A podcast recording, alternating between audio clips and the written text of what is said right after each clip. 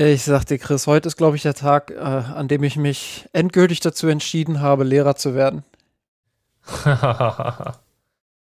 also gerade eben lese ich hier auf Twitter, dass die DW Sports hier, dass die schreiben Developing Story Breakaway European Super League set to be announced today according to reports. No German clubs uh, involved at this stage as we understand. UEFA set for emergency talks. Uh. Alter.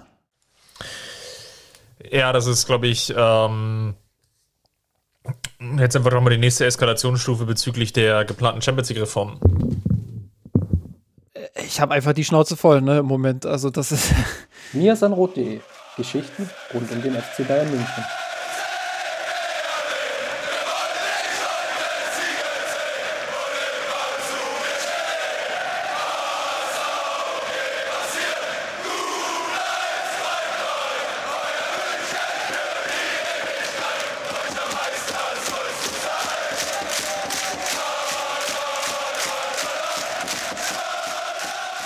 Servus und herzlich willkommen zum Mir sind Rot Podcast Folge 201, liebe Hörerinnen. Heute ganz im Zeichen des Flix-Kompensators. Die Frage ist, geht's zurück in die Zukunft für den FC Bayern? Das muss erlaubt sein, diese Fragestellung, denn die Münchner dürfen sich wohl nach einem neuen Trainer umsehen. Die Partie gegen Wolfsburg, ich will nicht sagen plätschert dahin, aber der FC Bayern gewinnt in Wolfsburg mit 3 zu 2 oder 2 zu 3, je nachdem, wie ihr das äh, sehen wollt. Und als alle eigentlich schon den Fernseher ausgeschaltet haben und sich so ein bisschen dem Frühling zu widmen wollten, dann knallt Hansi Flick die Bombe raus bei Sky und beziehungsweise auch danach auf der Pressekonferenz nach dem Spiel und verkündet nonchalance, dass er gerne aus seinem noch bis zum Jahre 2023, also noch ein weiteres Jahr datierten Vertrag, gerne heraus möchte. Und wir möchten jetzt darüber sprechen. Wenn ich sage wir, dann mein Name ist Christopher Ramm. Und mein Name ist Justin Kraft. Und ähm, ja, wir beginnen mit einer kurzen Hausmitteilung, wenn man so will. Normalerweise würde an dieser Stelle natürlich ähm, die Kategorie rund um den FC Bayern folgen und es gibt auch einiges und verdammt viel zu besprechen bei den Amateuren mit den neuen Trainern, mit dem neuen Trainerteam Dani Schwarz und äh, Martin de Michelis, ähm, die gegen Rostock knapp mit 1 zu 0 verloren haben und auch bei den Frauen, die äh, leider das, das, äh, ja, ich will nicht sagen vorentscheidende, aber schon ein sehr wichtiges Spiel gegen die TSG Hoffenheim in der Bundesliga äh, verloren haben, ihre erste Niederlage nach 2 zu 0 Führung hinnehmen mussten, 2 zu 3 verloren haben. All das würden wir gerne jetzt vollumfänglich besprechen, machen wir aber nicht, weil wir Raum geben wollen äh, für die extrem komplexe Debatte rund um Salihamidzic, Hansi Flick und den FC Bayern. Wir versprechen aber an der Stelle, dass wir ähm, dieses Thema nicht einfach rausstreichen aus dem Podcast, sondern dass wir es dann in der nächsten Folge ausführlich und in allem Umfang, äh, der auch gerechtfertigt ist, dann ähm, ja, besprechen. Ähm, wir wollten dem jetzt einfach äh, keine zu kurze Bühne geben, ähm, weil wir finden, dass diese beiden Mannschaften und äh, diese beiden Spiele auch mehr verdient haben ähm, als nur drei kurze Sätze. Und insofern müssen sich alle diejenigen, die sich darauf gefreut haben, ähm, noch eine Folge länger warten. Ähm, und wir bitten da um euer Verständnis. Das gleiche gilt natürlich auch für die Partie gegen Wolfsburg. Ich hatte gedanklich mir schon notiert, gut, jetzt haben wir endlich unsere Muss ja alles alleine machen, Folge Nummer drei, die Rückkehr. Aber auch die steht hinten an, denn lass uns jetzt mal einsteigen in die Diskussion. Hansi Flick hat die Bombe gezündet, ähm, wie ich das jetzt schon so genannt habe, jetzt erstmal relativ wertfrei, aber hat einfach damit für einen großen Knall gesorgt. Der FC Bayern war, glaube ich, etwas unvorbereitet, so versuche ich es jetzt mal zu deuten. Denn erst knappe 20 Stunden nach den Äußerungen von Hansi Flick gab es dann auch eine Reaktion des Vereins bzw. der sportlichen Führung und die ist erfolgt in Form einer Pressemitteilung. Der es hieß dann, man missbillige, dass Hansi Flick sich jetzt schon ja, geäußert hat, obwohl man eigentlich vereinbart hat, man spricht nach der Partie gegen Mainz und man wolle sich jetzt auf die drei wichtigen Spiele der englischen Woche konzentrieren. Das ist natürlich jetzt auch auf Seiten des FC Bayern schon gehöriges, ähm, gehöriges Ansehen Richtung Flick. Auch natürlich die Form einer Pressemitteilung ist da natürlich auch schon relativ scharfes Schwert, muss man glaube ich sagen, weil man natürlich da wenig Subkontext reinbringen kann, was einfach möglich ist über Sprache, sondern es sind einfach die knallhart geschriebenen Worte, die hier stehen. Und in denen stand eben auch, dass Hansi Flick schon ja, mit dem Verein gesprochen hätte in dieser Woche. Wann genau geht nicht hervor, vor oder nach der Partie gegen PSG. Bleibt jetzt mal offen. Wahrscheinlich tendenziell, denke ich mal, nach der Partie gegen PSG, ähm, als es ja auch ein Treffen mit Kahn wohl gegeben haben soll. Und ja, Outcome war, wie schon erwähnt, Flick hat wohl um die Auflösung oder das, das Aussetzen seines Vertrages gebeten. Und man hat dann wohl vereinbart, zumindest laut der Pressemitteilung, dass man sich dann erst nach der Partie gegen Mainz zusammensetzt, wo es eine mehr oder weniger zweiwöchige Pause gibt, weil der FC Bayern ja ausgeschieden ist aus den beiden Pokalwettbewerben. Und diese Ruhe oder diese ähm, ja, Sperrfrist, wie man sich, die man sich da auferlegt hat, die wurde gebrochen jetzt von Hansi Flick. Zumindest ist das jetzt die Verlautbarung des Vereins. Und darüber wollen wir jetzt mal reden. Erstmal Justin, glaube ich, ganz allgemein gefragt. Es kam jetzt nicht wirklich überraschend, dass Flick jetzt ja wirklich raus will aus dem Vertrag oder beziehungsweise da einen Weg sucht. Ich glaube, das war in den letzten Wochen, hat sich das angedeutet. Das ging mir jetzt ein bisschen unter in den, den ganzen Diskussionen, die jetzt in den letzten 24 Stunden losgetreten sind. Denn machen wir uns nichts vor, sein Traumjob beim DFB wird frei er sieht da jetzt die Chance, Nationaltrainer zu werden und ich glaube, die will er an der Stelle auch ergreifen. Ob das jetzt legitim ist oder nicht, das sei jetzt erstmal noch dahingestellt. Aber ich glaube, das spielt schon eine entscheidende Rolle, wenn wir jetzt auf Ursachenforschung gehen. Warum hat sich jetzt die Situation beim FC Bayern entwickelt, wie sie sich entwickelt hat? Weil, wenn man jetzt mal zurückschaut, die Diskussion gab es vor dem Löw-Abschied, seinem Vorzeigenabschied ähm, vom DFB, da gab es sie noch nicht. Ja, nicht in dieser Öffentlichkeit und nicht in dieser Drastik. Ich glaube, ähm, dass dieses Statement von Joachim Löw, dass er nach der Europameisterschaft aufhört, ausschlaggebend dafür war, dass Flick sich an die Öffentlichkeit getraut hat. Weil ab diesem Moment hat er nichts mehr zu verlieren gehabt. Ähm, er, er wusste, beim DFB ist er immer willkommen. Er ist dort die Wunschlösung. Ähm, das heißt, wenn der FC Bayern dann am Ende sagt, äh, dass das Aufmüpfige, was Flick jetzt in der Öffentlichkeit treibt, äh, da haben wir die Nase voll und wir beenden den Kontrakt zum äh, kommenden Sommer, dann weiß Flick natürlich, er hat eine Option, eine gute Option.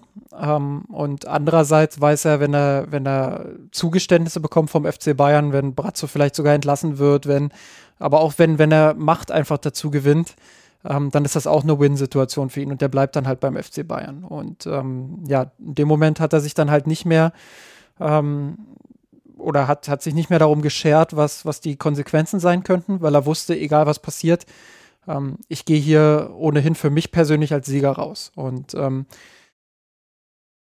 ich glaube, ähm, dass der FC Bayern jetzt trotzdem sehr überrumpelt war. Und das zeigt ja auch das späte Statement, wie du es gesagt hast. Also sie waren schon überrumpelt davon, ähm, dass Flick das jetzt so an der Öffentlichkeit macht. Und ähm, klar, er sagt das gegenüber der Mannschaft in der Kabine. Ähm, das kann ich verstehen, das Argument. Natürlich ist es immer besser, äh, sich der Mannschaft selbst zu stellen und selbst äh, sie darüber aufzuklären, ähm, als dann letztendlich äh, das über die Medien laufen zu lassen. Und ähm, diesen Wunsch kann ich nachvollziehen. Was ich aber nicht nachvollziehen kann, ist, dass Flick dann den Weg an die Öffentlichkeit geht, ähm, ja, und, und äh, den ganzen Druck, den er selbst natürlich auch verspürt hat und was auch nur menschlich ist, dass er, dass er dem auch ein Stück weit nachgeben muss manchmal. Ähm, dass, er, dass er diesen Druck äh, dann komplett auf den Club weiterschiebt. Und der Club, ja, ähm, ist natürlich jetzt unter Zugzwang. Und ähm, diese öffentliche Mitteilung, diese Pressemitteilung bringt zwar zum Ausdruck, wie sehr oder wie tief dieser Konflikt mittlerweile ist, aber sie äh, wird noch lange nicht für Ruhe sorgen. Und ähm, da muss der Club jetzt in den nächsten Wochen handeln, so schnell es geht. Und äh, ja, das, das wird äh, ein enormer, enormer Druck für die Bayern. Und ähm, Flick selbst hat sich da jetzt natürlich äh, rausgewindet, geschickt rausgewindet auch. Ähm, ich will das auch nochmal sagen, das ist völlig wertfrei. Auch in meinem Artikel, äh, wo mir dann doch einige vorgeworfen haben, ich, ich würde da zu viel Kalkül unterstellen bei Flick ich glaube, man muss bloß mal in Hoffenheim nachfragen, was die Sportdirektorenrolle angeht. Ähm, man muss beim DFB auch bloß mal nachfragen, was damals äh, den, den, Ausstieg anging. Ähm, Flick ist nicht immer nur der liebe Hansi. Und äh, wie gesagt, ich meine das völlig wertfrei. Ich will ihm da gar keinen Vorwurf machen. Er wäre nicht so erfolgreich, äh, wenn er nicht so eine starke Meinung hätte. Und ähm, das kommt mir fast immer ein bisschen noch zu kurz. Ähm, deshalb äh, will ich da einfach völlig wertfrei sagen, er, er hat viel richtig kommuniziert für seine Person Aber er hinterlässt damit natürlich auch viel verbrannte Erde beim FC Bayern und ähm, genauso wenig wie er daran alleine verantwortlich ist, ähm, ist es bei anderen dann auch der Fall, aber das werden wir nach und nach, äh, nach und nach jetzt natürlich auch aufdröseln. Genau, was ich jetzt als Ursache sehr, sehr häufig gelesen habe, und das ist, glaube ich, der erste Punkt, den ich mit dem mal diskutieren möchte, ist, dass Flick unzufrieden war mit dem Kader. Und das, also diese Unzufriedenheit jetzt gipfelte einerseits in, dass er gerne mehr Kompetenz gehabt hätte. Ich glaube, Sport 1 hat auch mal mit einer Liste aufgemacht an möglichen Neuzugängen, die Flick gerne gehabt hätte, die er nicht bekommen hat. Und ich frage mich, Glaubst du, dass da insofern was dran ist, dass, dass Flick einfach mit dem Kader unzufrieden ist? Ich glaube, das hat er ja indirekt auch schon auf der Pressekonferenz gesagt, indem er meinte, irgendwann jetzt, ich glaube, im Vorfeld vor dem Unionsspiel oder vor dem Paris-Spiel, als er den Satz wählte, die, die Mannschaft ist eben schlechter als letztes Jahr. Ich glaube, da hat er das schon indirekt dann auch, auch ähm, ja, öffentlich gemacht. Aber glaubst du wirklich, dass das jetzt das ausschlaggebende Argument ist, dass Flick in den Sack haut? Ja, ähm, ich glaube, die vielen Einzelentscheidungen, die da drin fallen, ähm, die da drunter fallen, das, das sind die in der Summe, die dann einfach dazu führen, dass da ein Konflikt zwischen, zwischen den beiden entstanden ist, ähm, der nicht mehr zu kitten war. Und äh, ich glaube schon, dass Flick unzufrieden ist mit dem Kader. Ähm, und ich kann auch nachvollziehen, dass er unzufrieden damit ist, dass er in der jetzigen Saisonphase ähm, vielleicht nicht die Option hat, die er, die er in einem idealen Szenario gerne hätte. Aber ich bringe auch Verständnis auf äh, für den FC Bayern und ich will da bewusst FC Bayern sagen und nicht eben Salihamidzic, weil, und äh, das kommt mir fast schon ein bisschen zu kurz in der Gesamtbetrachtung. Natürlich ist Salihamidzic in einer verantwortungsvollen Position und natürlich fällt zu Recht vieles auf ihn zurück. Aber diese Transferentscheidungen, die trifft er nicht alleine. Die trifft er nicht äh, als, als Diktator des FC Bayern, sondern diese Entscheidungen, die gehen über viele Schreibtische. Und diese vielen Schreibtische, ähm, die führen dann am Ende dazu, dass eine Entscheidung getroffen wird. Im Idealfall, äh, und das ist ja völlig normal, dass es da zu unterschiedlichen Meinungen kommt, im Idealfall läuft das dann darauf hinaus, dass der Club eine Entscheidung trifft, die ein Kompromiss ist aus all dem, was auf den Tisch gebracht wird. Und ähm, ich glaube, dass Flick sich ähm, so ein bisschen übergangen gefühlt hat. Ich glaube nicht, dass er ähm, keine Beteiligung daran hatte an den Gesprächen. Ich glaube, er, er hat bei jedem Transfer ähm, rechtzeitig die Kenntnis gehabt. Ich glaube, er, er wurde auch mehr als vor vollendete Tatsachen gestellt. Ähm, ich glaube schon, dass der FC Bayern seine Trainer immer einbezieht in die Gespräche. Aber ich glaube auch, dass der FC Bayern im Vergleich zu anderen internationalen Top-Clubs weniger Macht an seine Trainer gibt. Und ähm, das zeigt ja auch die Vergangenheit. Selbst, selbst Trainer wie Pep Guardiola, die Riesennamen haben. Jupp Heynckes, der absolut verdient ist beim FC Bayern. Die haben zwar ihre Wunschspieler bekommen in Martinez, in Thiago, Carlo Ancelotti mit James. Ähm, Louis van Gaal weiß ich gerade nicht, ob, ob Robben sein Wunschspieler war, aber ähm, auch der hat äh, durchaus Mitspracherecht gehabt. Jetzt hat der FC Bayern in den letzten beiden Jahren, um da mal ein bisschen weiter auszuholen, oder in den letzten drei Jahren Trainer gehabt, die vielleicht von Anfang an einfach nicht dieses Standing hatten. Nico Kovac, da brauchen wir nicht drüber reden, das war nicht die A-Lösung. Das war jemand, der nach langem Hin und Her und Rumgezanke und internem äh, Konflikt äh, und ewiger Verzögerung ähm, dann irgendwo, ja, ich will nicht sagen, das geringste Übel war, weil das wäre auch unfair Kovac gegenüber, aber er war nicht die Wunschlösung. So, und natürlich vertraust du so einem Trainer in der Kaderplanung dann nicht allzu viele Rechte an. Und natürlich bist du dann darauf bedacht, deine langfristige und mittelfristige Planung, und das ist ja die Aufgabe der sportlichen Führung, nicht an dem kurzfristigen Erfolg eines Trainers auszurichten.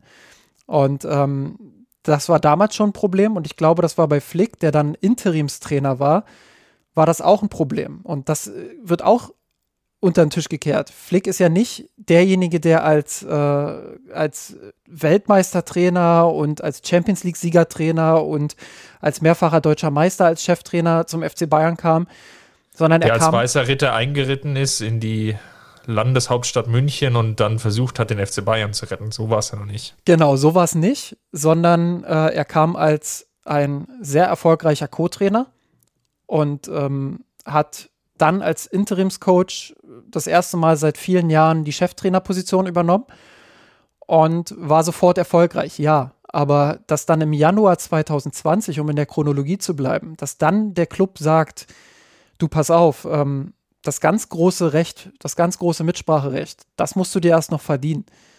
Das kann ich verstehen. Ich kann auch verstehen, dass der Club da nicht sagt, ähm, da wurde ja, wenn wir jetzt bei dieser Sport 1-Liste bleiben, ähm, wo, wo dann beispielsweise der brasilianische Verteidiger Dodo genannt wurde. Ähm, nur zur Einordnung, das wäre ein Transfer gewesen, der etwa 20 Millionen Euro gekostet hätte.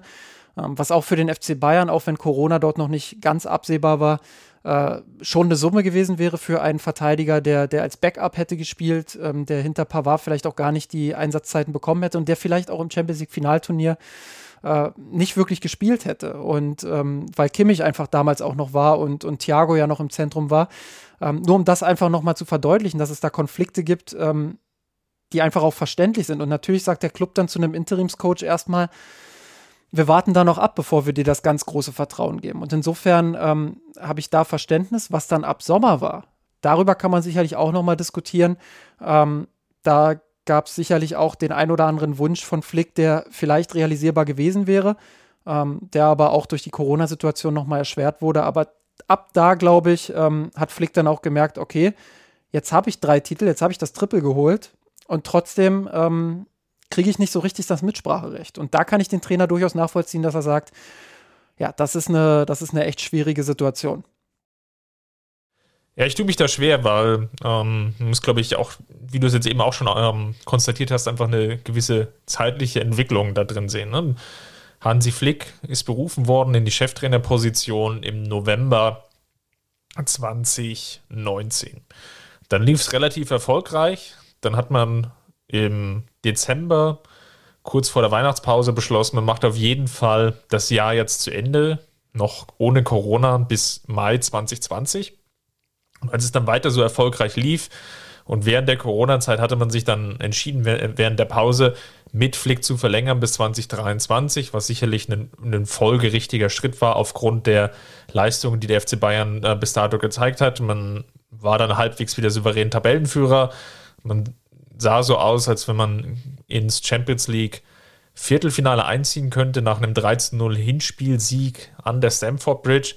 Also alle Zeichen standen im Endeffekt auf grün. Und ich bin völlig bei dir, wenn du sagst, dass sich natürlich jetzt sein Mitspracherecht in, in Bezug auf Transfers sicherlich noch entwickeln muss. Deswegen sehe ich so, sehe ich so gar nicht, dass Winter 2020, also Übergang 19, 20, sehe ich nicht wirklich als Problem, weil da sich einfach noch nicht abgezeichnet hat, dass Flick wirklich der Trainer beim FC Bayern ist. Und dann beziehst du natürlich den Trainer sicherlich mit ein. Aber er hat damals äh, übrigens auch schon, also zumindest haben die Medien das so kolportiert.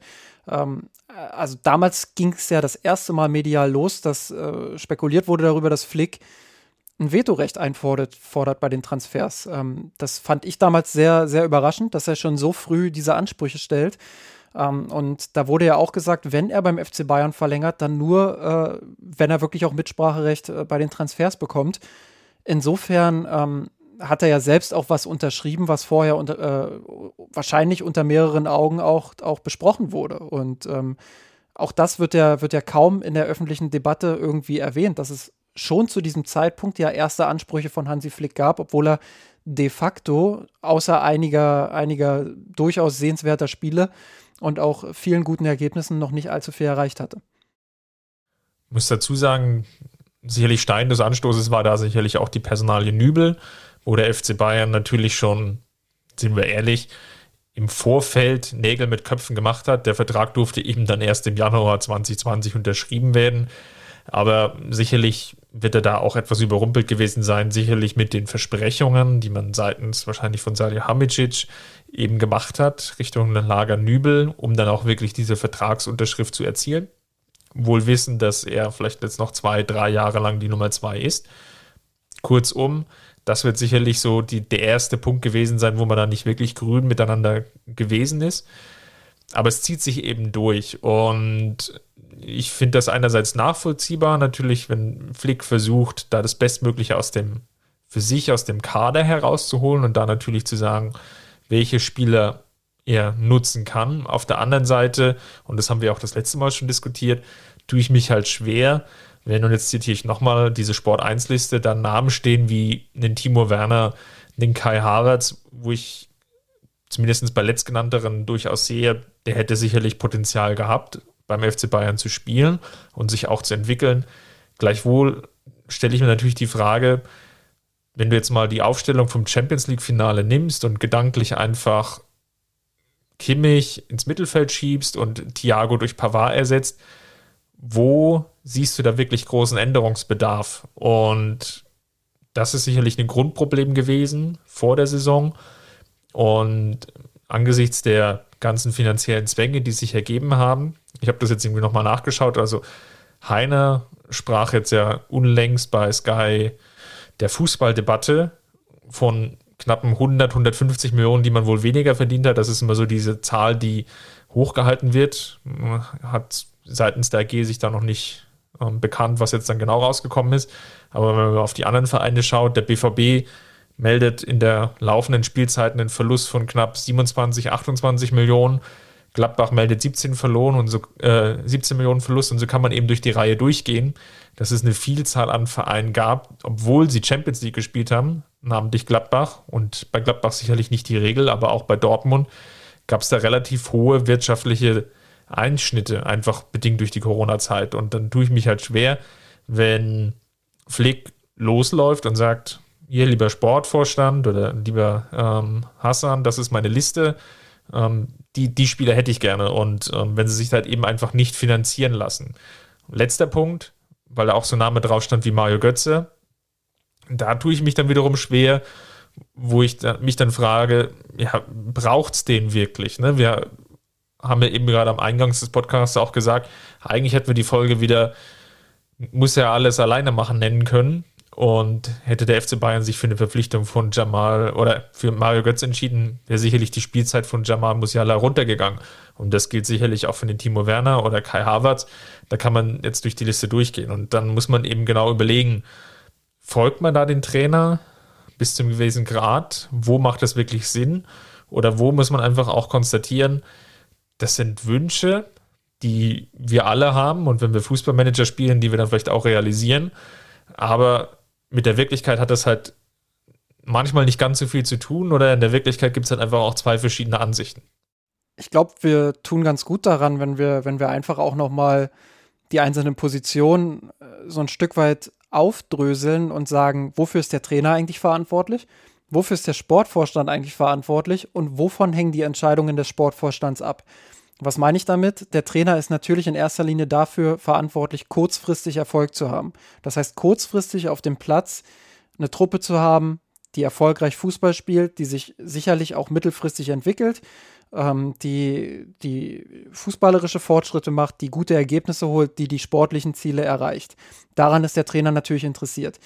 Der Trainer ist aber weniger daran interessiert, jetzt unbedingt extrem langfristige Planungen zu machen. Dafür weiß der Trainer auch zu gut, dass dieses Fußballgeschäft einfach extrem schnelllebig ist. Du musst so schnell wie möglich Erfolg haben, insbesondere bei einem Club wie dem FC Bayern.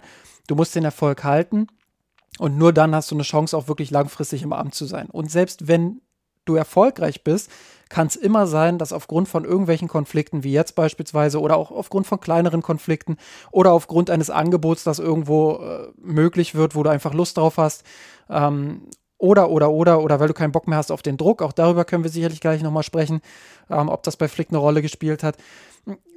Dann kann sich immer auch bei dir was verändern und dann kann es auch immer im Erfolg sein, dass du sagst, jetzt ist Schluss, jetzt war es das. Und im Schnitt, ich, ich will es gar nicht wissen, im Schnitt sind es wahrscheinlich maximal zwei bis drei Jahre, die ein Trainer ähm, ja, bleibt, insbesondere beim FC Bayern.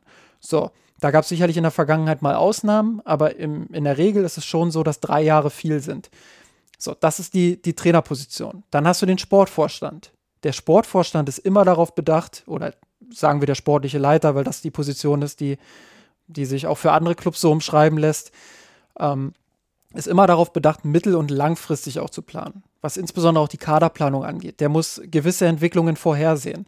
So, und wenn wir jetzt mal ins Jahr 2018 zurückgehen, 2019, da hat sich ja schon angedeutet, dass Spieler äh, wie David Alaba, Jerome Boateng, dass die vielleicht nicht mehr das absolute Weltklasse-Niveau haben, ähm, ja, wie sie es einfach noch vor, vor einigen Jahren hatten. So, gerade bei Boateng wurde ja immer wieder auch äh, kokettiert, dass der durchaus Ansprüche hat, dann auch nochmal ins Ausland zu wechseln, ähm, dass, dass er sich mit dem Club auch ein bisschen verworfen hat. All diese Dinge. So, und Salihamidzic nicht alleine, auch da hängt natürlich der ganze Club mit drin. Sportvorstand er selbst, aber auch Karl-Heinz Rummenigge und andere Verantwortliche haben relativ rechtzeitig dafür gesorgt, dass Spieler kommen, die in der Defensive mittel- bzw. langfristig ja, diesen Schritt machen können, um vielleicht einen möglichst reibungslosen Übergang zu schaffen. Namentlich sind das natürlich Lucas Hernandez, für den viel Geld ausgegeben wurde. Auch Benjamin Pavard, der nicht unbedingt als Rechtsverteidiger verpflichtet wurde, aber schon mit dem Wissen, dass er auch Rechtsverteidiger spielen kann, der vielleicht in Zukunft, wenn man mal einen anderen Rechtsverteidiger findet, auch durchaus wieder in der Innenverteidigung eine Rolle spielen könnte. So, und dann hast du mit, äh, Tanguy, mit Tanguy Niangsu, hast du auch nochmal einen Spieler geholt, der äh, ja in seiner Altersklasse einer der besten ist, wenn nicht sogar der beste. So.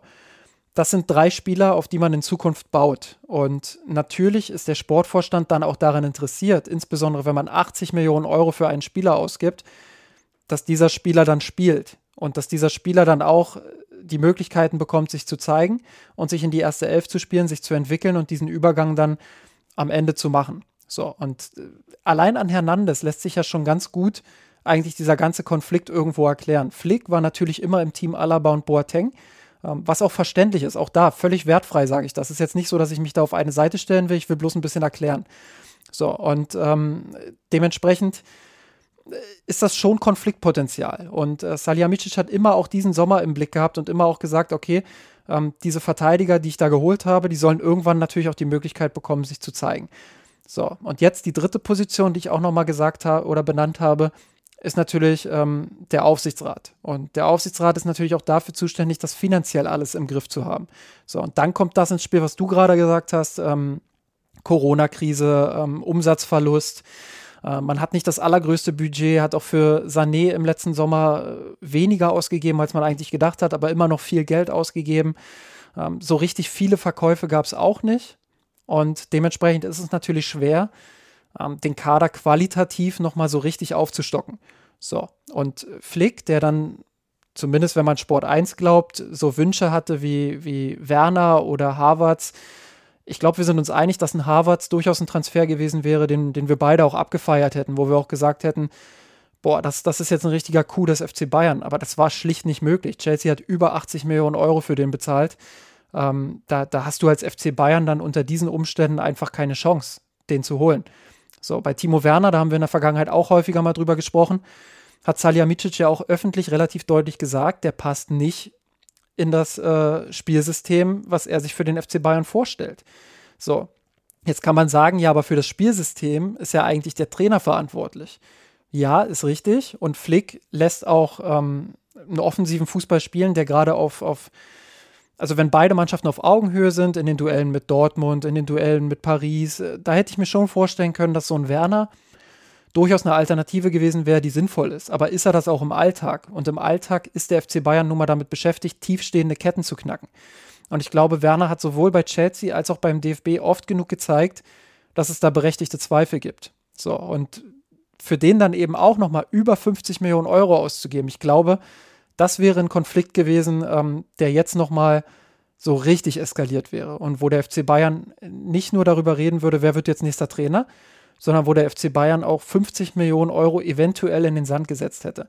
Und ähm, in solchen Debatten kann ich dann schon verstehen, wenn der Club sagt, pass auf, Hansi, das ist unglücklich, dass wir deine Wünsche nicht erfüllen können und äh, wir würden dich schon gerne mit einbeziehen, aber wir können das an dieser Stelle nicht machen weil finanziell, weil sportlich passt uns das nicht in die langfristige Planung. Ähm, und äh, wie ich es jetzt gesagt habe, diese drei Parteien, die daran immer beteiligt sind, äh, da wird es immer Reibereien geben, da wird es immer Konflikte geben, ähm, da wird man sich immer gegenseitig irgendwo ähm, so ein Stück weit auch abnerven. Und die große Frage ist natürlich, wie man das alles kommuniziert. Und äh, da drängt jetzt einiges nach außen, ähm, ja, was, was äh, eines FC Bayern einfach auch unwürdig ist. Da würde ich gerne gleich einsteigen in Bezug auf die Kommunikation und einfach vielleicht mal dann den, die zweite Ursache oder den zweiten Punkt zu machen. Würde vielleicht noch eine Ergänzung zu diesem sportlichen Charakter, also zu dieser sportlichen Führung, Aufbau einer Mannschaft gerne nochmal mit reinwerfen.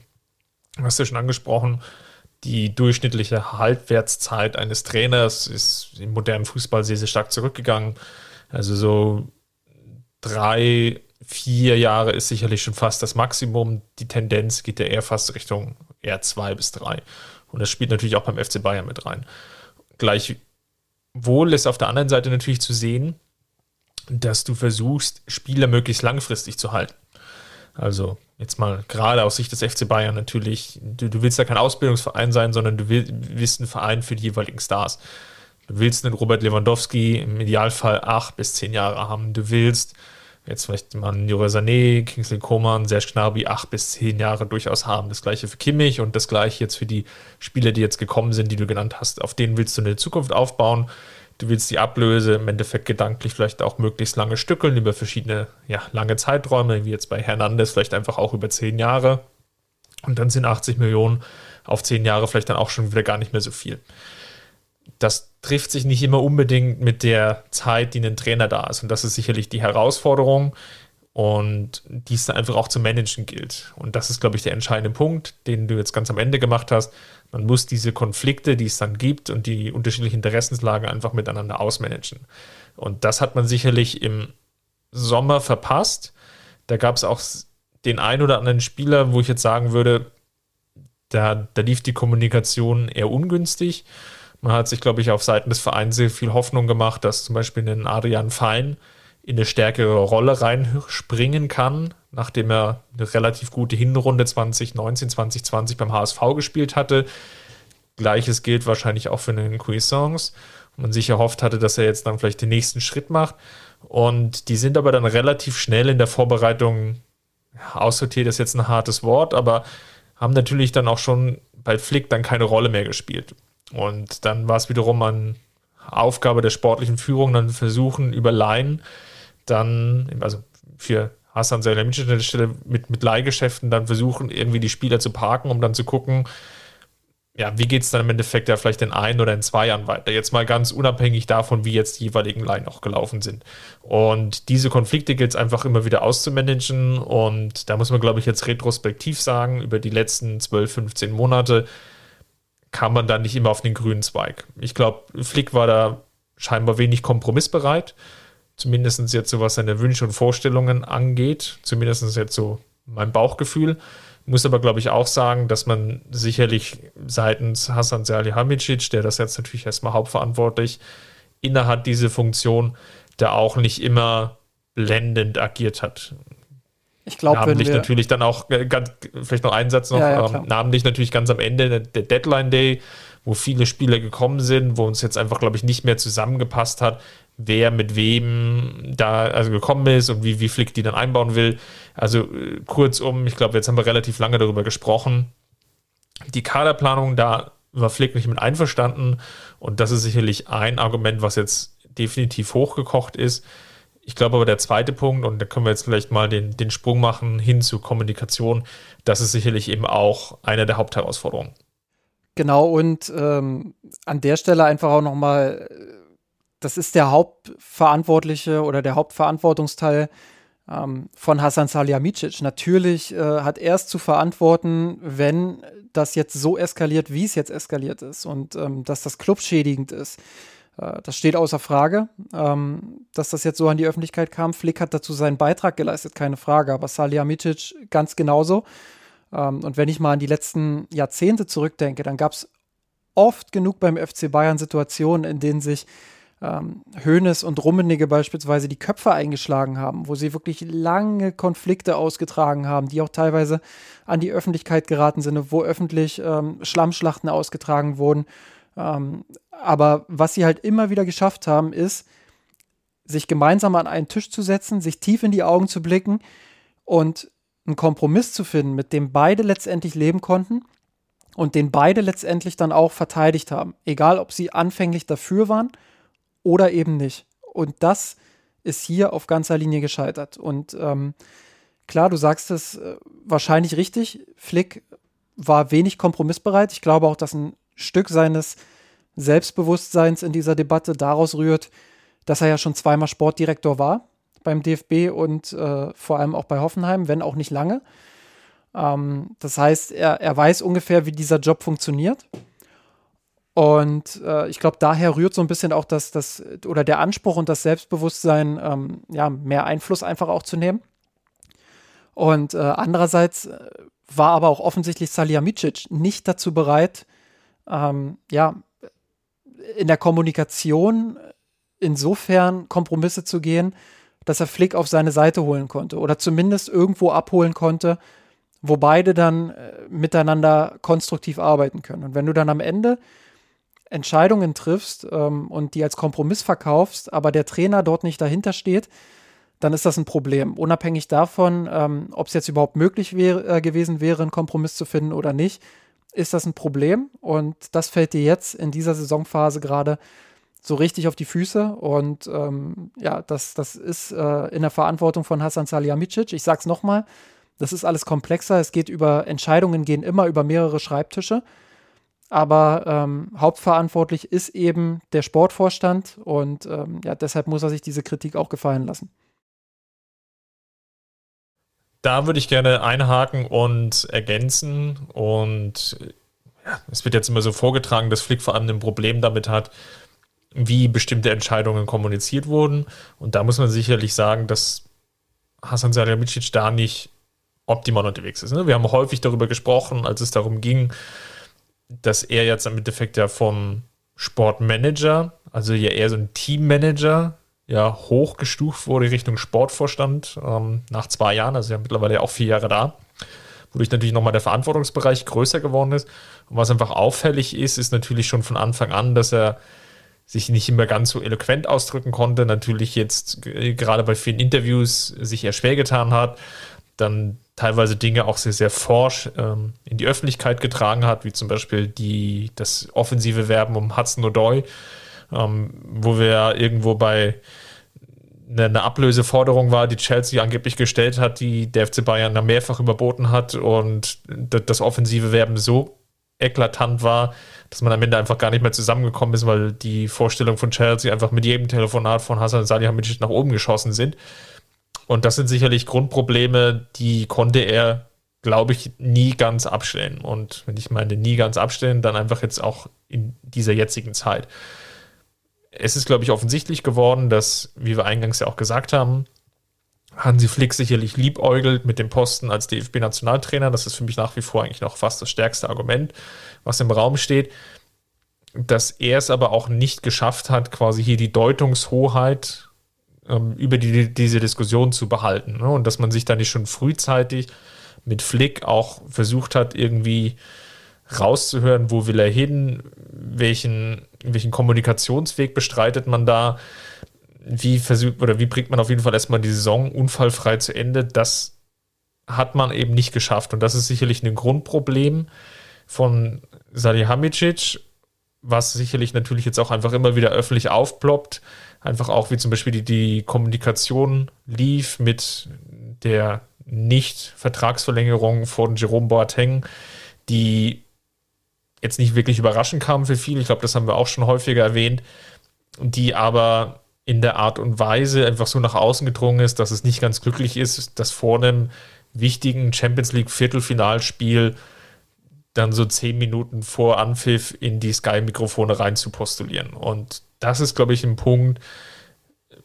da hat Salihamidzic einfach die größte Schwachstelle. Und ich glaube auch nicht, dass Flick da seine Stärken hat im Bereich Kommunikation.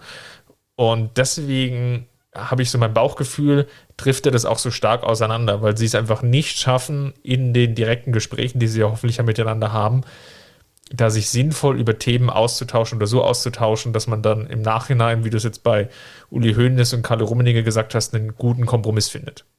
Ja, das ist ein ganz wichtiger Punkt und ähm, ich glaube oder ich würde sogar sagen, ähm, nicht nur hoffentlich, sondern es ist auf jeden Fall so, soweit würde ich mich aus dem Fenster lehnen, ähm, dass Flick und Salihamidzic bei jedem Transfer an einem Tisch saßen, nicht alleine, sondern auch mit anderen und darüber diskutiert haben. Ich erinnere mich daran, dass Karl-Heinz Rummenigge mal davon gesprochen hat, dass man alle paar Wochen sich zusammensetzt und über den Kader spricht. Ähm, das, das ist schon ein bisschen länger her. Vor kurzem hat erst äh, Herbert Heiner das nochmal bestätigt.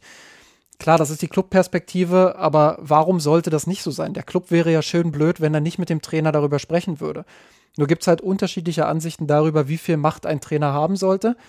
Und da sind wir eben bei dem, was ich vorhin auch gesagt habe, kurzfristig, mittelfristig, langfristig, verschiedene Positionen, die da aufeinandertreffen. Müssen wir jetzt nicht nochmal wiederholen, aber das sollte man immer im Hinterkopf haben. So, und dass die beiden, ähm, ja, das nicht geschafft haben, sich da in der Mitte zu treffen, ähm, liegt vielleicht auch ein Stück weit daran, dass es jetzt wiederum Spekulation, bei der ich mir nicht ganz so sicher bin, wo ich aber ähm, mein Bauchgefühl mal sprechen lassen möchte liegt vielleicht daran, dass äh, Saljamicic große Probleme damit hat, ähm, mit starken Charakteren zusammenzuarbeiten. Und ähm, was man so hört und was man so liest, ähm, ist ja schon so, dass er schon das ein oder andere Mal mit Leuten aneinander geraten sind, die ihm Kontra geboten haben. Und das prominenteste Beispiel ist Miroslav Klose.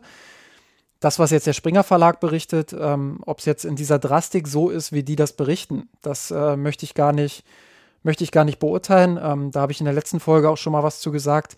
Ähm, auch was die Beweggründe angeht, dafür, dass Klose damals gesagt hat, er bleibt bei der U17. Auch darauf möchte ich jetzt gar nicht im Detail eingehen.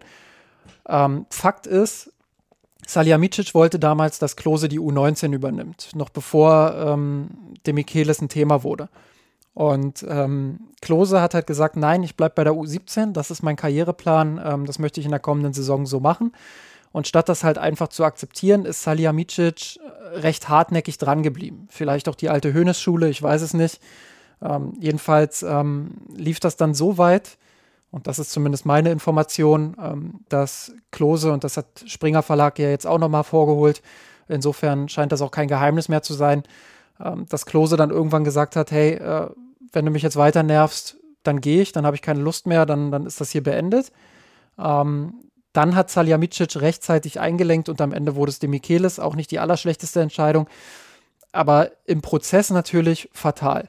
Und das sind Dinge, die kannst du dir als Sportvorstand des FC Bayern einfach nicht erlauben. Und wenn man das jetzt mal überträgt, dieses Beispiel, und sich vorstellt, wie Flick mit, äh, wie Saljamicic mit Flick kommuniziert hat, wenn es um Transfers ging, dann kann ich mir zumindest gut vorstellen, dass es da den einen oder anderen Konfliktpunkt gab, ja, mit dem Flick, der durchaus eine starke Meinung hat. Ich habe es vorhin gesagt, der war nicht immer nur der liebe Hansi in seiner Karriere, sondern ist schon jemand, der auch Kontra gibt und ist schon jemand, der auch äh, eine sehr starke Meinung hat und auch sehr von seiner Meinung überzeugt ist.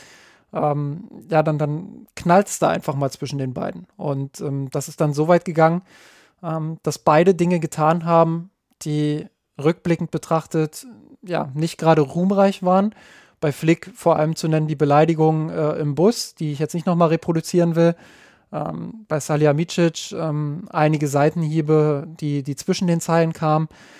Insgesamt aber bleibt eben eine katastrophale Kommunikation, ähm, ja, die, die von allen Seiten her befeuert wurde und die den FC Bayern jetzt in eine Situation bringt, ähm, ja, die dir ganz, ganz viel für die kommenden Monate, vielleicht sogar Jahre kaputt machen kann.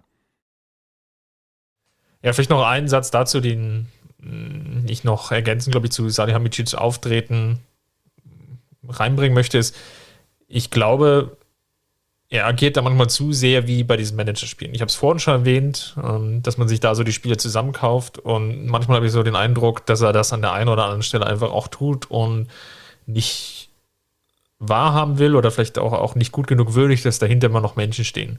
Und ich glaube, das ist ein Kritikpunkt, den wird er sich einfach ausgesetzt sehen. Ja? Das, man, man sieht es jetzt auch ähm, bei der Personale Nübel natürlich ganz stark mit den angekündigten Versprechungen bezüglich Spielzeit. Man sieht es jetzt aber natürlich auch ähm, beim Abschied von Boateng, vielleicht auch von Martinez, dass es sicherlich jetzt nicht wirklich glücklich gelaufen aus Sicht ja, von, von so verdienten Spielern, gerade die letzten zwei und immer Alaba mit rein, dann einfach drei Spielern. Das hätte besser laufen können, Schrägstrich müssen. Lass uns vielleicht aber noch mal einen weiteren Punkt mit, mit aufnehmen, wo ich, glaube ich, ja schon ganz am Anfang, als der, der Rücktritt von Flick einfach kam, zu dir schon gesagt habe, ja, vielleicht liebäugelt Flick ja damit, mit dieser Rolle. Einfach auch aus dem Grunde, weil er beim FC Bayern jetzt mit dem Sechs-Double einfach alles erreicht hat und er natürlich jetzt auch sportlich sich die Frage stellen lassen muss, was kann ich jetzt mit dem Team noch erreichen? Wo gibt es da die möglichen Chancen jetzt natürlich in dieser Saison, klar, auf die Wiederholung. Meisterschaft sieht dann jetzt nicht so schlecht aus, aber auf DFB-Pokal, Champions League ist man ausgeschieden. Dadurch fallen natürlich auch europäischer Supercup weg, fällt die äh, FIFA Club WM weg. Also da gibt es natürlich auch weniger Optionen auf Titel. Und ja, wenn es am Ende die Meisterschaft wird, dann ist es, glaube ich, immer noch gut. Aber dann ist es eben auch nur eine gute Saison und keine sehr gute Saison aus der Münchner Sicht. Und ich habe mir heute sehr häufig die Frage gestellt, was will halt Flick vielleicht noch sportlich erreichen mit dieser Mannschaft? Weil er, glaube er hat gezeigt, dass sie sportlich erfolgreich sein können, dass er sehr guten Fußball, Offensivfußball spielen lassen kann, dass sie auch nahezu jeden Gegner dominieren können, sei es national als auch international. Und da frage ich mich natürlich schon, was kann Flick einfach auch sportlich noch? Wo ist da der nächste Schritt? Das ist ein äh, sehr interessanter Punkt und ähm, ich würde den Aspekt gerne einmal aufgreifen und dann anschließend noch einen zweiten Aspekt mit aufwerfen ähm, und dir wieder zurückspielen quasi. Ähm, aber erstmal als direkte Replik. Ähm, äh, wir haben natürlich, und darüber haben wir bei mir San Roth, insbesondere in der Guardiola-Zeit, äh, hoch und runter geschrieben und gesprochen und diskutiert. Ähm, da haben wir uns immer dafür stark gemacht, äh, Fußball einfach ergebnisunabhängiger zu betrachten. Und ich glaube, das ist in der, in der sportlichen Führung ist das ganz wichtig, immer sich auch vom Ergebnis losgelöst zu fragen, wie nachhaltig ist etwas, ähm, wie, wie erfolgreich kann etwas werden. Und ähm, das wird aber in der, in der medialen Berichterstattung niemals so passieren, weil Ergebnisse bestimmen dann eben letztendlich doch faktisch über deinen Erfolg oder Nicht-Erfolg. Und egal, ob die Ergebnisse zufällig fallen, ob sie System haben, ob sie ähm, gegen irgendeine Entwicklung fallen, sie werden immer dazu führen, insbesondere beim FC Bayern, dass Dinge hinterfragt werden. So, und davon ausgehend ist sich Flick natürlich komplett bewusst darüber, dass er von diesem Sextupel ausgehend nichts mehr gewinnen kann, wenn man das ergebnisorientiert betrachtet. Wenn man von der Ergebnisorientierung weggeht, dann wird man das ein oder andere Problem erkennen. Flick hat es in dieser Saison nicht geschafft, die Defensive zu stabilisieren. Es gibt sicherlich viele Gründe, die dafür sprechen, ähm, dass er das vielleicht nicht, ja, nicht am Optimum lösen konnte, aber ich glaube schon, dass es Möglichkeiten gab, das besser zu lösen als in dieser Saison. So, und das waren ja auch Probleme, die wir bereits beim überaus erfolgreichen Champions League-Turnier äh, in Lissabon damals bemerkt haben, wo noch alles tutti war, sage ich mal. So, schon damals haben wir ja bemerkt, die Defensive ist äh, nicht ganz sattelfest. Da hätte der ein oder andere Treffer vielleicht was am Spielverlauf drehen können. Ähm, ich erinnere mich da vor allem ans Champions League-Finale. Ja, auch die Partie gegen Lyon, als Lyon einfach besser war, die ersten 20 Minuten. Definitiv. Und ähm, das hat sich in dieser Saison einfach bestätigt. Und ich glaube, wir haben gesehen, dass Flick an seine Grenzen stößt, wenn die Mannschaft, und mit der Mannschaft meine ich die ersten 12, 13 Spieler, wenn die nicht auf absolutem Top-Niveau sind. Sobald dir die Achse auch nur ein bisschen wegbricht, ähm, hast du halt gesehen, dass es Probleme gibt, große Probleme. Und ähm, das lag sicherlich auch daran, dass man keine Sommervorbereitung hatte, dass man gezwungen war dazu, viele neue Spieler zu holen, numerisch fünf, ähm, dass sich da einiges verändert hat auch im Kader, dass mit Thiago ein sehr wichtiger Spieler ging, ähm, auch da nochmal der Vorwurf, äh, den ich nochmal bekräftigen möchte in Richtung Salihamidzic und sportliche Leitung, ähm, dass man da einfach zu spät reagiert hat. Ähm, aber sei es drum, selbst ohne Thiago ähm, ist es halt so, dass Flick ab Position 13, 14 nicht mehr in der Lage war, die Spieler so zu integrieren, dass es ähm, qualitativ auf dem Platz nicht so richtig zu spüren war. Und ähm, diese Rotationsprobleme, die er hatte, die rühren sicherlich einerseits darin, ähm, dass er nicht unbedingt Fan von allen Transfers war, die Brazzo gemacht hat. Übrigens auch Transfers, ähm, die vor seiner Zeit kamen, wie beispielsweise Lucas Hernandez, bei dem ich immer das Gefühl hatte, der ist unter Flick äh, ständig hinten dran irgendwie, egal was er macht. Ähm, ja, und, und das hat in Summe eben dazu geführt, dass Flick vielleicht auch gemerkt hat, hey, sportlich kriege ich die Truppe gar nicht mehr so viel weiter entwickelt. Vielleicht ist hier einfach auch ein Punkt erreicht, wo es einfach nur noch stetig bergab gehen kann. Und äh, nochmal auch an der Stelle zur Einordnung, die Bayern haben trotzdem eine erfolgreiche Saison gespielt. Flick ist trotzdem sportlich ein absoluter Glücksfall für den FC Bayern gewesen. Ähm, ich habe mich selten so gut unterhalten gefühlt, fußballerisch, wie ähm, wie zu Zeiten unter Hansi Flick. Das war Fußball vom Allerfeinsten. Aber es gab eben auch Schwachstellen, äh, die aufgrund der sechs Titel nicht unter den Tisch gekehrt werden sollten. Und es gab auch zuletzt eine Entwicklung, bei der man durchaus rein interpretieren kann, dass es in den nächsten Jahren vielleicht ohnehin sukzessive bergab gegangen wäre. Nichtsdestotrotz hätte ich gerne gesehen, wie diese Mannschaft Fußball spielt, wenn Flick mal eine komplette Sommervorbereitung hat. Ähm, das, das sei am Ende dieses äh, Punktes, den ich gerade machen will, äh, auch nochmal betont. Der zweite Aspekt, den ich damit reinbringen will, den habe ich vorhin schon mal angedeutet. Vielleicht war es Flick auch einfach zu viel Druck. Also vielleicht war es ihm einfach insgesamt zu viel Stress. Nicht nur diese ganze Kommunikation mit Salihamidzic, die schon sehr kompliziert ist. Ähm, sprich, jede Entscheidung, jede Transferentscheidung, jede Kaderentscheidung muss irgendwie hundertmal durchdiskutiert werden mit den Bossen. Ähm, letztendlich ähm, bist du dann trotzdem dafür verantwortlich, wenn es auf dem Platz nicht funktioniert. Äh, du kriegst ständig kritische Nachfragen, obwohl du gerade so viele Titel gewonnen hast. Ähm, es gibt erste Leute, die, die hinterfragen, ob du die Defensive in den Griff bekommst. Ähm, das sind ja alles Dinge, die unabhängig vom Verhältnis zu Salihamidzic passiert sind. Und ich hatte schon im Dezember, Januar das Gefühl, dass Flick an der einen oder anderen Stelle durchaus auch mal genervt war, so ganz leicht. Und dass man da schon das Gefühl entwickeln konnte, hey, vielleicht ist dieser Fokus auf ihn vielleicht tut ihm das nicht so gut. Er ist ja auch jemand, der in seiner Karriere gern auch mal im Hintergrund gearbeitet hat, andere hat strahlen lassen. Ähm, und da glaube ich einfach, ist Flick persönlich auch einfach nochmal an Grenzen gestoßen. Und als er neulich bei Sky gesagt hat, ähm, dass die Familie natürlich auch immer eine Rolle spielt und ähm, dass diese sicherlich auch mal über einen anderen Rhythmus, zumindest hat er das angedeutet, freuen würden. Ähm, da wurde mir auch einiges klar und da war mir auch bewusst, hey, dieser Druck, den er einfach tagtäglich beim FC Bayern hat, Vielleicht will er den einfach gar nicht mehr. Und vielleicht wäre das auch gekommen, wenn diese Konflikte nicht da gewesen wären mit den Bossen. Nichtsdestotrotz auch da wieder natürlich die Einschränkung. Damit will ich nicht sagen, dass die Konflikte irgendwie überdrüssig sind oder dass die, dass die egal sind. Das wäre sowieso dazu gekommen. Das will ich nicht sagen. Aber ich glaube, dass diese, diese ganze Drucksituation durchaus nochmal das Gefühl bei ihm verstärkt hat, ähm, dass er einfach wieder einen anderen Arbeitsrhythmus haben will.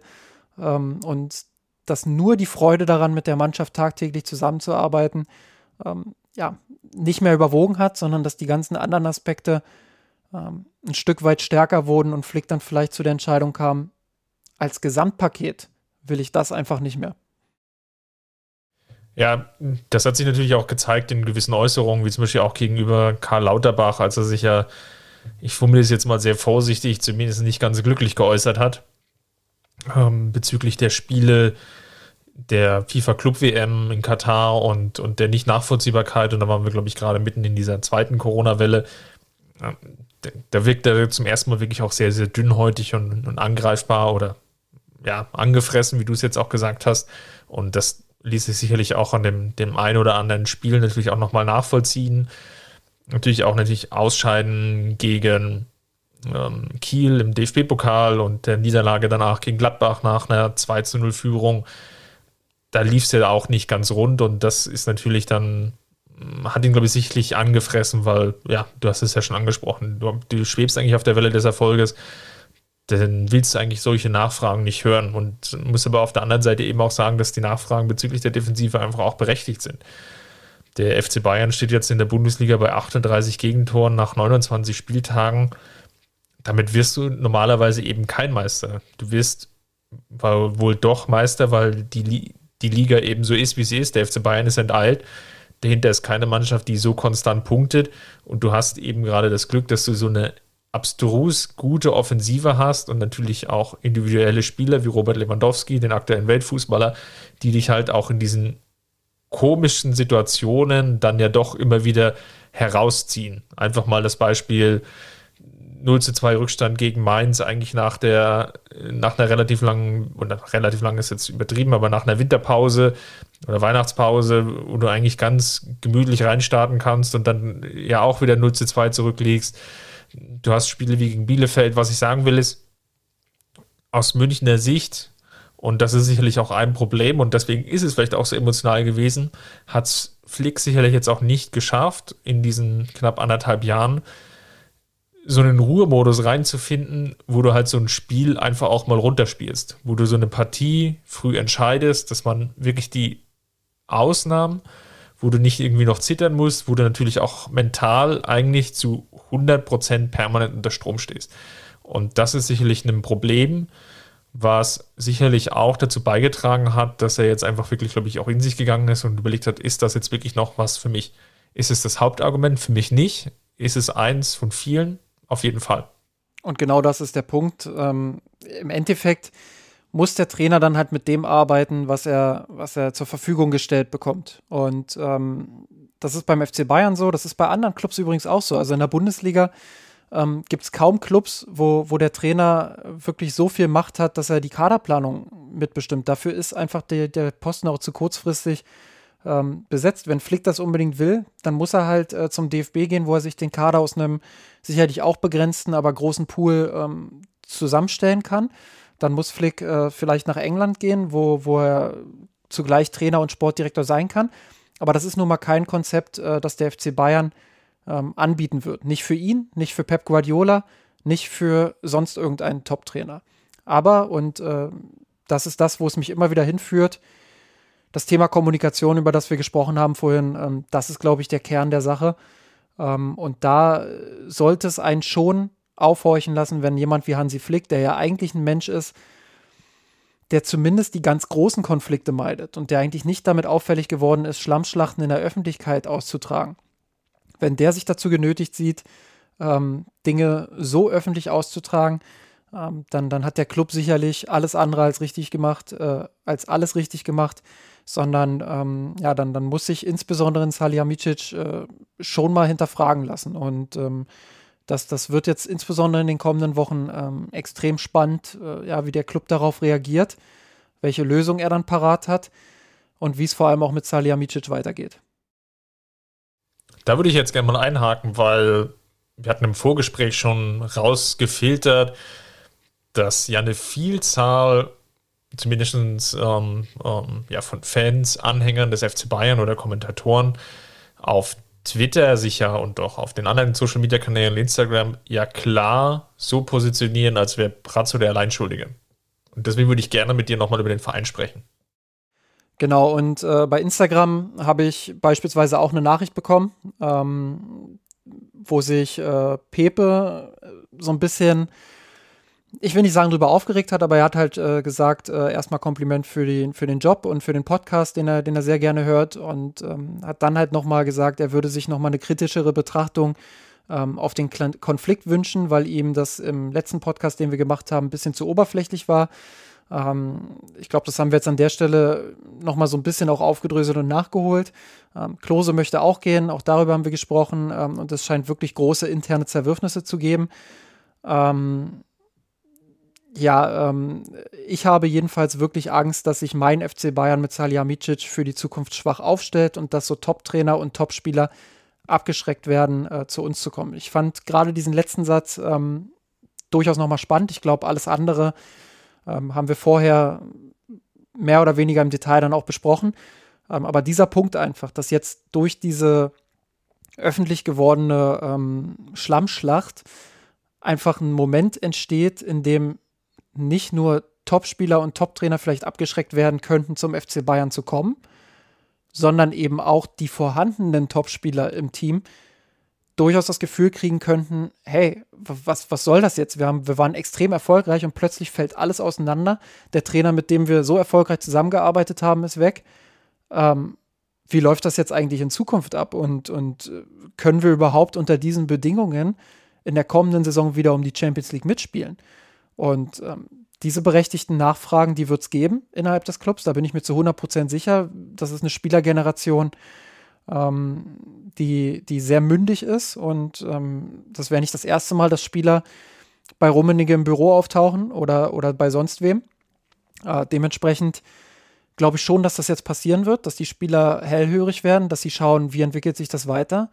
Ähm, ein Kimmich, ein Goretzka, die haben alle nicht mehr allzu viel Vertrag äh, auf der Uhr. Das heißt, der FC Bayern steht jetzt enorm unter Druck, da eine Lösung zu finden, die vor allem auch die Schlüsselspieler glücklich macht, weil sonst drohst du in eine Situation zu geraten, der selbst ein Topclub wie der FC Bayern und ein in den letzten Jahren so gut geführter Club wie der FC Bayern nicht mehr gerecht werden kann. Und das ist äh, eine sehr, sehr gefährliche Situation, die Salihamidzic nicht allein zu verantworten hat, aber mit zu verantworten hat.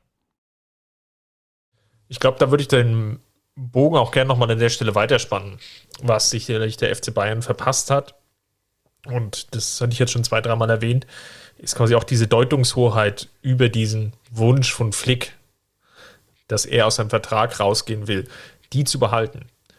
Dass klar sagt, ähm, also wie stelle ich mir das im Idealfall vor?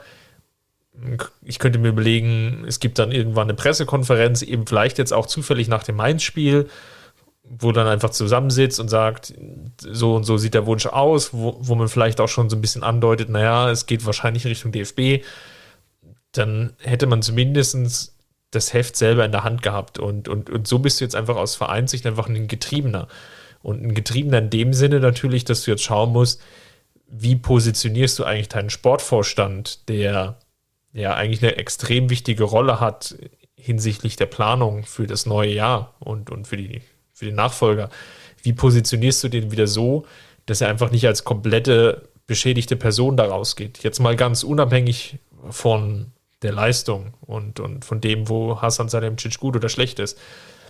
Es sieht einfach de facto jetzt so aus, dass Flick, etwas überspitzt formuliert, würde ich es nennen, Flick flüchtet ähm, vor Salihamidzic und ja, im Zweifelsfall eben, man wird ja auch mit den Spielern gesprochen haben und die sind eben auch große Fürsprecher von Flick, dass sich dann eben nicht so ein Damokles Schwert aufbaut und ein Szenario, dass du im Endeffekt ja aus Vereinen gar nicht drum rumkommst, eigentlich diesen Sportvorstand noch loszuwerden, weil der sonst vielleicht auch die Spieler dann noch hinterherrennen. Ich glaube nicht, dass es so weit kommen wird, aber du hast natürlich jetzt erstmal massiv Gegenwind als Verein und musst natürlich schauen, wie kriege ich das Ganze eben ausgesteuert. Und da sind natürlich dann auch die handelnden Personen, natürlich namentlich einfach noch Karl-Heinz Rummenigge als Person aktuell in Verantwortung, aber auch Oliver Kahn als ja derjenige, der dann ja eigentlich ab nächstem Kalenderjahr dann übernehmen soll, eigentlich auch stärker gefordert. Und sie haben es aktuell halt nicht geschafft, hier da erstmal diesen Druck auch rauszunehmen. Die Debatte geht ja jetzt nicht einige Tage oder einige Stunden, sondern das ist eine Diskussion, die verfolgt uns ja jetzt schon seit Wochen. Und der FC Bayern hat sich da einfach nicht geschafft, da sinnvoll zu positionieren. Und das muss er sich, glaube ich, einfach auch ankreiden lassen. Ja, das, das wird jetzt äh, eine extrem heiße Phase, weil natürlich Salihamidzic, egal was jetzt passiert, egal was kommt, egal wen er, wen er als Lösung präsentiert oder wen der FC Bayern als Lösung präsentiert, auch da nochmal der Hinweis, es geht ja über alle Schreibtische, über viele Schreibtische, nicht nur über seinen. Ähm, aber äh, die Lösung, die jetzt kommt, die wird natürlich auf ihn projiziert, weil er natürlich derjenige war, ja, der im Konflikt mit Flick eben eine große Rolle gespielt hat und ähm, der womöglich auch hauptverantwortlich dafür ist, dass Flick am Ende geht. Und dementsprechend ähm, wird das natürlich auf ihn zugespitzt. Und ähm, wenn jetzt ein Nagelsmann kommt, ein Ten Hag, ein Van Bommel, wer auch immer, ich glaube, darüber brauchen wir jetzt gar nicht äh, spekulieren großartig. Egal wer kommt, das, das wird definitiv auf ihn zugespitzt und am Ende dann auch so bewertet. Und ähm, ich will nicht sagen, dass das jetzt ein Endspiel sozusagen für Salihamidzic ist, weil ähm, da weiß ich nicht, wie weit der Club da intern ähm, wirklich schon ist in der Hinsicht, aber ich glaube schon, dass man intern auch die ein oder andere kritische Stimme mehr hat und haben wird. Und dass da jetzt in Zukunft genauer beäugt wird, wie kommuniziert er mit dem Trainer, wie kommuniziert er seine Pläne für die Zukunft, ähm, gibt es da wieder Konfliktpunkte, und äh, dementsprechend muss man dann natürlich auch rechtzeitig ein Auge drauf haben und gegebenenfalls die Situation entschärfen, wie auch immer das dann aussieht. Und ähm, deshalb ist es jetzt eine heikle Situation. Salihamidzic geht hier keinesfalls als Gewinner eines Machtkampfs her hervor, sondern ähm, er geht insofern als Verlierer daraus, weil er als derjenige dargestellt wird, der den Trainer vergrault hat, der, ähm, der ähm, dafür verantwortlich ist, dass der FC Bayern jetzt in diese Situation rutscht und er auch als derjenige dargestellt wird, der das jetzt natürlich reparieren muss. Und ähm, dementsprechend ist er eher der Verlierer, der jetzt noch mehr unter Druck steht als ohnehin schon und der mit diesem Druck dann letztendlich auch klarkommen muss. Und ähm, ja, das, das meinte ich vorhin, wenn ich gesagt habe, das wird eine extrem heiße Phase für den FC Bayern.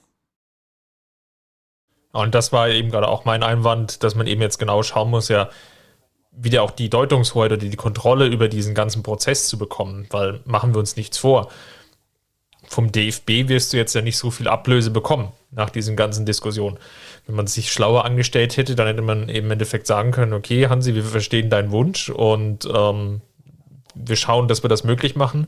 Aber da muss uns zum Beispiel auch der DFB dann einfach mit einer entsprechenden Ablöse entgegenkommen, weil wir einfach den Nachfolger von dir eben auch wieder bezahlen müssen. Und wenn man sich einfach mal schaut, was ja teilweise auch für Trainer mittlerweile für Ablösungen bezahlt werden und das jetzt gerade unter dem Gesichtspunkt Corona natürlich nochmal entscheidender ist, wo kriegst du deine Einnahmen her, da tut das eben doppelt weh, jetzt in dieser Situation zu sein, wo du eigentlich einen Trainer hast, der sich einfach schon so klar öffentlich bekannt hat, dass er eigentlich weg will. Wenn man mal schaut, um, um das einfach nochmal quantifizierbar zu machen, dass Adi Hütter jetzt von Frankfurt nach Gladbach für knappe 7,5 Millionen wechselt, dann ist es eben nicht ganz ohne. Und das ist natürlich jetzt auch aus Sicht des FC Bayern dann irgendwo die Marschrichtung, da vom DFB, der ja wohl der nächste Arbeitgeber ja wird, dann eigentlich das Maximum rauszuholen, weil man selber wird ja einfach das Geld ja nur weiterreichen, sei es jetzt nach Amsterdam, sei es jetzt nach Leipzig oder ähm, wohin auch immer. Und von daher ist das sicherlich ein Punkt, wo man einfach da schlecht aufgestellt war. Ja, ist einfach eine verrückte Situation auch. Und wenn du überlegst, dass der FC Bayern ja durchaus für den kommenden Sommer noch Pläne hat, was die Kadergestaltung angeht und Pläne haben muss, was die Gestaltung angeht des Kaders, dann ist das natürlich auch nochmal ein Hindernis. Und ähm, wie ich den FC Bayern kenne, wird er nicht darauf bestehen können oder nicht bestehen wollen darauf unbedingt, dass äh, der DFB die komplette Summe von Nagelsmann übernimmt. Und äh, wie ich den DFB kenne, wird der auch nicht dazu bereit sein. Und äh, die Verhandlungsposition ist ja gar nicht so simpel, wie sie dargestellt wird, dass der FC Bayern dann einfach sagt, ja komm, dann, dann machen wir mit Flick halt weiter. Äh, dann habt ihr Pech beim DFB, entweder ihr bezahlt das oder eben nicht, euer Pech. Sondern es ist ja schon so, dass der FC Bayern dann riskiert, diesen zwischenmenschlichen Konflikt zwischen Salihamidzic und Flick weiterzugehen. Flick entnervt sich immer mehr. Flick hat immer weniger Bock, arbeitet nicht mehr so intensiv. Die Spieler merken das äh, du brichst sportlich komplett ein, du, du hast den Erfolg nicht, den du dir wünschst und schlitterst in eine Situation, wo Flick eigentlich nur noch die lame Duck ist. Und das will der FC Bayern natürlich auch vermeiden. Und äh, man sieht ja jetzt schon in Ansätzen, dass Flick durchaus zu vielen bereit ist. Dementsprechend, ähm, ja, glaube ich nicht, dass der FC Bayern den Weg gehen wird, zu sagen, wir setzen den DFB unter Druck und wenn nicht, dann bleibt halt Flick. Den, den Weg sehe ich einfach nicht mehr. Dafür ist die Situation jetzt schon zu festgefahren. Und äh, deshalb. Ich sehe aber auch den, ja, ja völlig d'accord, ich sehe auch den Weg aber auch nicht mehr, um, um, um da gleich mal reinzugrätschen, den ich ja gestern teilweise auch wieder ge gesehen und, und, und gehört hatte. Ja, man muss jetzt einfach nur Salih Hamicic loswerden, überspitzt formuliert, und dann bleibt Flick. Diesen Weg sehe ich ja eigentlich auch nicht mehr. Nee, zumal, also zumal, wir müssen ja auch dazu sagen, es ist ja so, dass Heiner, Rummenigge und Kahn sich jetzt nicht klar zu Flick bekannt haben oder so. Und wie ich gesagt habe, die, die Entscheidungen, für Transfers und für Verbleib von Spielern, die gehen immer über mehrere Tische. Das ist ja nicht so, dass das Salihamidzic gesagt hat, ich will das jetzt so, also machen wir das jetzt so. Sondern das ist ja so, dass der Club das gemeinsam entschieden hat. Vielleicht nicht immer so, wie, wie, wie Flick das gerne gehabt hätte, vielleicht auch selten so, wie Flick das gern gehabt hätte. Aber im Endeffekt ist es nicht das Duell in diesem Fall Flick gegen Salihamidzic, auf das sich sicherlich vieles zugespitzt hat und wo sich sicherlich der Konflikt am meisten gezeigt hat, sondern es ist schon auch ein Konflikt Flick gegen FC Bayern.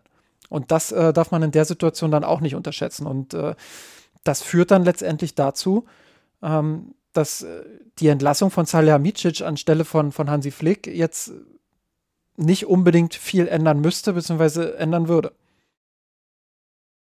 Ich glaube, da muss man einfach auch ganz offen sagen, dafür ist jetzt einfach auch, glaube ich, zu viel Porzellan zerschlagen worden seitens Flick. Also, ne, wenn, wenn der Verein, und so lese ich ja einfach die Pressemitteilung, sich mit Flick einfach geeinigt hat, okay, lass uns nochmal zusammensetzen, wir sprechen nochmal in aller Ruhe darüber.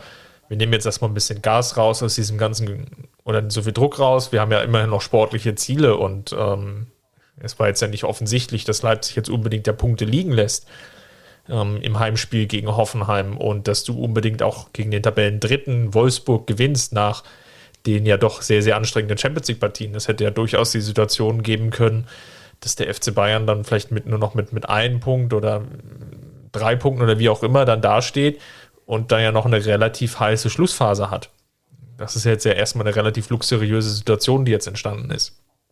Und dass Flick das jetzt sofort ausnutzt, ist sicherlich nicht gut, also nicht gut gesehen beim FC Bayern. Das liest man natürlich auch in der Pressemitteilung.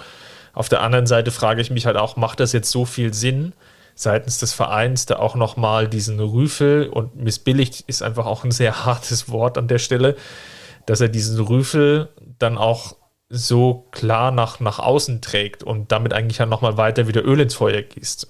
Das ist so ein Punkt, wo ich insgesamt sehr hader und mich frage, übertreibt man es da nicht? Und übertreibt man es dann, glaube ich, auch nicht auf beiden Seiten. Ja, also wie, wie eigentlich äh, schon von Anfang an gesagt. Ähm, und ich glaube, äh, wir waren immer auch bemüht darum, eine möglichst neutrale Position einzunehmen, beziehungsweise möglichst äh, für beide Seiten dann auch Argumente zu finden. Ähm, auch heute wieder und, und in den Folgen vorher. Ähm, das gelingt natürlich nicht immer optimal, weil man, weil man immer eine Meinung auch hat. Und äh, die Meinung tendiert dann immer irgendwo hin, äh, wo dann immer jemand auch sagen kann, der liest das und das rein und ähm, da und da ist das nicht schlüssig. Äh, dafür, dafür sind wir ja auch in diesem Blog, um das zu diskutieren. Ähm, letztendlich ist Flick halt nicht unschuldig. Ich glaube, auf, auf diesen Konsens kann man sich einigen. Ähm, genauso wie Hassan Salihamidzic viel zu verantworten hat, hat auch Flick viel zu verantworten. Und ich finde es schade, dass er äh, nach diesen sechs Titeln es trotz aller internen Konflikte nicht geschafft hat, äh, einen möglichst ruhigen Abschied hinzubekommen. Ich glaube, das wäre auch in seinem Sinne gewesen, äh, ja, nicht allzu viel verbrannte Erde zu hinterlassen, das intern irgendwie ähm, zu lösen. Klar, wir sind zu weit weg, um zu beurteilen, ob das, ob das der Versuch war. Aber Flick hat ja relativ frühzeitig schon angefangen, das in der Öffentlichkeit breit zu treten. Und ähm, das ist schon was, ähm, wo ich sage, das hätte nicht sein müssen. Äh, das gilt genauso für Hasan Salihamidzic und alle anderen beim FC Bayern. Äh, dass es letztendlich so eine öffentliche Schlammschlacht wurde, äh, hat keinem geholfen. Ähm, das hat dem Club eher noch geschadet und könnte dazu führen, dass es dem Club jetzt in den nächsten Monaten mit weitreichenden Folgen äh, sehr, sehr stark schadet. Ich glaube, wir haben jetzt mehr oder weniger alles vorgetragen, Justin, und haben, glaube ich, will nicht sagen, die Lage abschließend erörtert. Soweit würde ich jetzt nicht gehen, sondern es ist sicherlich erstmal ein Zwischenstand erreicht. Man kann, glaube ich, jetzt nur hoffen aus Münchner Sicht, dass es jetzt auch keinen allzu negativen Effekt erstmal zumindest auf die ganz kurzfristigen sportlichen Ziele haben wird. Also sprich das Spiel gegen Leverkusen und dann die Partie gegen Mainz. Und dann hast du ja vielleicht auch nochmal 14 Tage, wo du kein Spiel hast, wo du vielleicht den Fokus auch nochmal ein bisschen anderweitig legen kannst. Du dann versuchen solltest, natürlich irgendwie zu schauen, wie kriege ich das Ganze jetzt wieder eingefangen. Weil machen wir uns nichts vor das ist ja jetzt kein Zustand, ähm, den sich der FC Bayern nun jetzt wirklich über Wochen und Monate erlauben will. Nee, auf keinen Fall. Das ist, äh, wie gesagt, also die, das große Risiko liegt jetzt darin, dass äh, die Spieler ähm, Partei ergreifen. Ähm, natürlich, und da muss ich auch noch mal diese Dreiteilung vornehmen, ähm, die sicherlich immer noch unterkomplex ist, die aber so ein bisschen das dargestellt hat, wo die Konflikte einfach zwischen den einzelnen Parteien liegen. Ähm, natürlich sind die Spieler eher im Team kurzfristiger Erfolg. Gerade Spieler wie Robert Lewandowski, Manuel Neuer, die ein gewisses Alter auch schon erreicht haben. Die, die wollen jetzt in diese Spitzengruppe Europas. Die wollen die Champions League weiter angreifen. Die wollen möglichst viele Titel sammeln. Das, das gilt auch für einen Kimmich. Das, der Erfolg, der hat jetzt Hunger geweckt, keine Frage.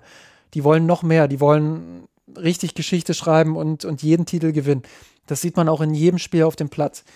Und natürlich ist es dann erstmal ein Rückschritt für die, ein immenser Rückschritt, wenn der Trainer, mit dem man so erfolgreich war, wenn der dann das äh, sinkende Schiff in Anführungsstrichen, weil so ganz sinkend ist es ja noch nicht, auch wenn der Eindruck gerade erweckt wird, ähm, ja, die das Schiff einfach verlassen oder, oder wo, der, wo der Trainer das Schiff verlässt.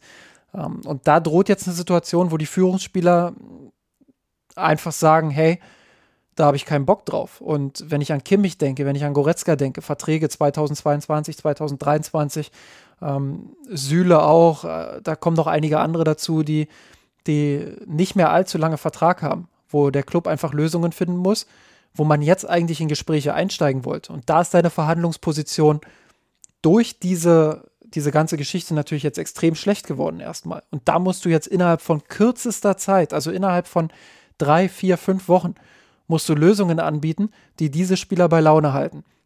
Weil, machen wir uns nichts vor, der Trainerposten und auch die Spieler auf dem Platz, das sind die zwei wichtigsten Bereiche überhaupt in diesem Fußballclub. Du kannst über Finanzen diskutieren, du kannst über sportliche Leitung diskutieren, du kannst über, über, über, ja, keine Ahnung, über Transfers sprechen.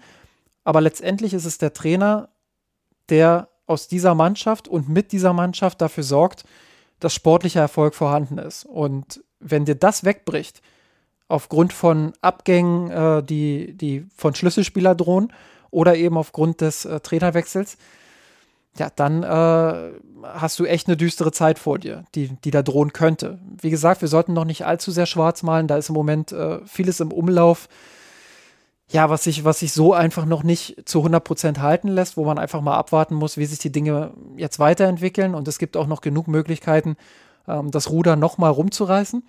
Aber ich habe es gesagt, äh, Sportvorstand Hassan Salihamidzic und alle anderen rundherum ähm, sind jetzt natürlich erstmal angezählt. Und ähm, auch ein Oliver Kahn, der in den, in den letzten Wochen bemerkenswert häufig geschwiegen hat, relativ wenig Position bekannt hat, wird ab Sommer stärker eingreifen. Davon bin ich überzeugt. Ähm, es ist Teil dieses Machtvakuums. Ein, eingreifen müssen, eingreifen müssen. Definitiv. Wenn er seine, also wenn er diese Position, er, er ist ja auch reingehoben, ähnlich wie, wie Salihamidzic, ist jetzt ja niemand, der sich da hochgearbeitet hat. Ich glaube, das muss man ganz klar sagen an der Stelle, dass er natürlich jetzt auch seine erste harte Bewährungssituation haben wird, wo er einfach auch Entscheidungen treffen muss und auch hinter diesen Entscheidungen stehen muss. Definitiv. Und ähm, es gibt ein Machtvakuum beim FC Bayern, gar keine Frage. Hoeneß, Rummenigge äh, werden in den kommenden Jahren immer kürzer treten.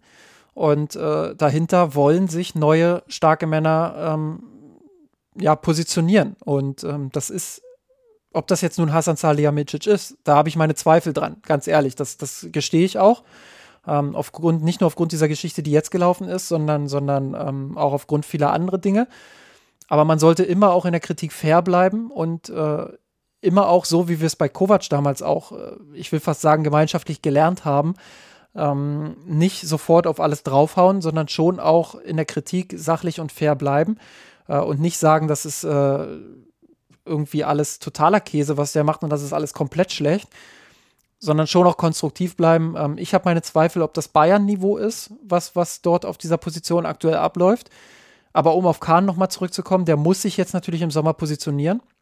Und äh, das hat ja Gründe, dass er sich jetzt aktuell so zurückhält. Ich glaube schon, dass er im Hinterkopf dieses, diese, diese Machtstreitereien und diese Machtpositionierung, ähm, dass das schon eine Rolle spielt bei ihm. Und ähm, dass, er, dass er schon auch im Hinterkopf hat, hey, ich kann da ab Sommer richtig Kredit gewinnen, wenn ich die richtigen Entscheidungen treffe, wenn ich mich richtig positioniere, wenn ich öffentlich die richtigen Aussagen tätige. Und da ist Kahn mit seiner ganzen Aura, mit seinem ganzen Auftreten, mit, seinem, äh, mit seiner mittlerweile auch analytischen und ruhigen Art vor den Mikrofonen, äh, erweckt er natürlich allein schon einen ganz anderen Eindruck als ein Salihamidzic. Und ähm, deshalb ruhen nicht nur die Hoffnungen auf vielen Fans auf Oliver Kahn, sondern äh, auch die vieler neutraler BeobachterInnen. Und ähm, ja, ich glaube, dass, dass das unabdingbar ist, dass er sich im Sommer positioniert und bin gespannt, wie dieser Machtkampf dann weitergeht und, und äh, wer am Ende die starken Männer, machen wir uns nichts vor, eine starke Frau wird es wahrscheinlich nicht geben, ähm, wer die starken Männer dann am Ende ähm, ja, sein werden beim FC Bayern. Ich glaube, jetzt haben wir die Lage wirklich erstmal so für, für einen guten Zwischenstand erörtert und jetzt müssen wir uns dann einfach, glaube ich, einfach auch mal die nötige Zeit geben, dann die Dinge einfach in den nächsten Wochen weiter zu beleuchten. Ich glaube, wie gesagt, das letzte Wort ist nicht gesprochen. In, in allen Richtungen und ich bin sehr gespannt, ähm, wie man das Ganze jetzt wieder eingefangen kriegt, weil machen wir uns auch nichts vor, die Saison ist noch nicht vorbei. Klar, der Vorsprung ist groß genug, aber jetzt schon aufhören, Fußball zu spielen, macht, glaube ich, auch noch keinen Sinn. Also von daher werden wir die, die Situation jetzt ähm, in den nächsten Wochen, glaube ich, sehr, sehr genau beobachten. Vor allem jetzt die nächsten zwei Spiele. Wie geht vor allem die Mannschaft auch mit dieser Entscheidung um? Was passiert auf den Rasen, aber natürlich vor allem, was passiert jetzt auch neben dem Platz. Und wir werden sicherlich ja auch, und das hattest du ja auch schon angesprochen, dann versuchen in unserem nächsten Podcast natürlich einfach mal komplett noch einzusammeln, was ist denn wirklich auf dem Rasen passiert. Genau, das wird äh, ganz wichtig sein. Auch da nochmal äh, der Hinweis, äh, gerade bei den Frauen, da brennt es mir natürlich äh, auf der Zunge, ähm, da jetzt nochmal dann auch im Detail einzugehen. Ähm, das, das werden wir nachholen, da werden wir, da werden wir nochmal drüber sprechen und ähm, keine Sorge, wir werden dem auch die Bühne geben, ähm, ja, die, die das verdient hat. Und das genauso auch bei den Amateuren und, und auch bei den Männern. Dann, Justin, finales Statement noch von dir. ja, ich glaube, ich, glaub, ich, ich werde es ins Intro schneiden, sowieso, aber ich wiederhole es jetzt nochmal an der Stelle. Ähm, ich glaube, das ist aktuell die Phase, in der ich mich endgültig dazu entscheide, Lehrer zu werden. Ähm, nein, als Spaß beiseite. Ähm, es, es ist natürlich eine extrem spannende Zeit und es ist nicht von der Hand zu weisen. Äh, wir wollen ja auch immer Dinge haben, über die wir reden. Und beim FC Bayern wird es nie, nie langweilig, egal äh, wie, wie erfolgreich sie sportlich auch sind, egal wie sehr sie der Liga auch enteilen. Es gibt immer Themen, über die man sprechen kann. Auch das ist ja ähm, ganz klar und das ist ja auch was Typisches für den FC Bayern. Und deshalb treffen wir uns ja auch wöchentlich, aktuell ja fast alle paar Tage, äh, um im Podcast über, über Brandthemen zu sprechen. Ähm, und ja, das, das macht ja irgendwo auch Spaß, auch wenn es in der Fanseele natürlich schon wehtut, was da gerade mit dem Club passiert und wie sehr sie sich da gerade öffentlich gegenseitig ähm, zerlegen. Ich glaube, da würde ich, ja, kann ich gar nicht mehr so viel hinzufügen. Was ich mir natürlich persönlich wünsche, ist, dass aus Sicht der Münchner jetzt dann wieder ein bisschen Ruhe reinkehrt. Und dass dann beide Parteien, Trainer, Verein, wer auch da immer für den Verein dann im Endeffekt an der Stelle spricht, dass es jetzt nicht endet in permanentes Öl ins Feuer gießen. Die nächste Runde steht ja im Endeffekt dann am morgigen Montag, wir nehmen Sonntagnachmittag, mittlerweile schon früher Abend auf, um ja, bei der Pressekonferenz vor dem Spiel gegen Leverkusen, was ja dann am Dienstag ansteht. Wie gesagt, ähm, ich hoffe jetzt, man findet da jetzt erstmal schnellstmöglich den Weg zurück und alle Parteien schalten mal zwei, Gänge, zwei drei Gänge runter ich glaube, jetzt liegen alle Fakten auf dem Tisch und ich äh, glaube, wie, wie würde Karl-Heinz Rummenigge äh, sagen, man täte jetzt gut daran am Ende des Tages. Back to Earth zu kommen. So sieht's aus. ähm, wir werden es wir werden's hier diskutieren. Ich glaube auch in, in angesichts der Situation brauchen wir, glaube ich, jetzt auch keinen Gewinner und Nicht-Gewinner der Woche zu, zu küren, weil es jetzt einfach der, der, der Sache nicht, nicht dienlich wäre. Von daher hoffe ich, dass wir für euch jetzt die Lage wirklich, ähm, wie sich beim FC Bayern darbietet, glaube ich, facettenreich darstellen konnten. Ganz wichtig ist mir persönlich, dass es da nicht einen klaren Schuldigen gibt, sondern dass es da einfach eine sehr, sehr komplexe Gemengelage sich einfach entwickelt hat und dass wie vieles im Leben dann doch nicht, nicht schwarz oder weiß ist, sondern einfach nur eine gewisse Grauschattierung hat. Ein wunderschönes Schlusswort. Mach's gut, Justin. Servus. Servus.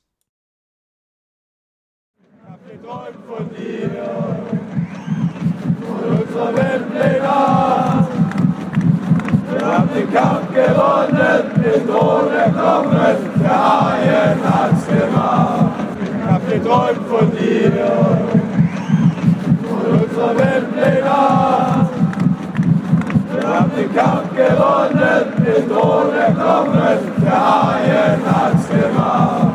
Ich hab geträumt von dir, von unserer Weltpläne. Wir haben den Kampf gewonnen, mit ohne Kommen der ARD.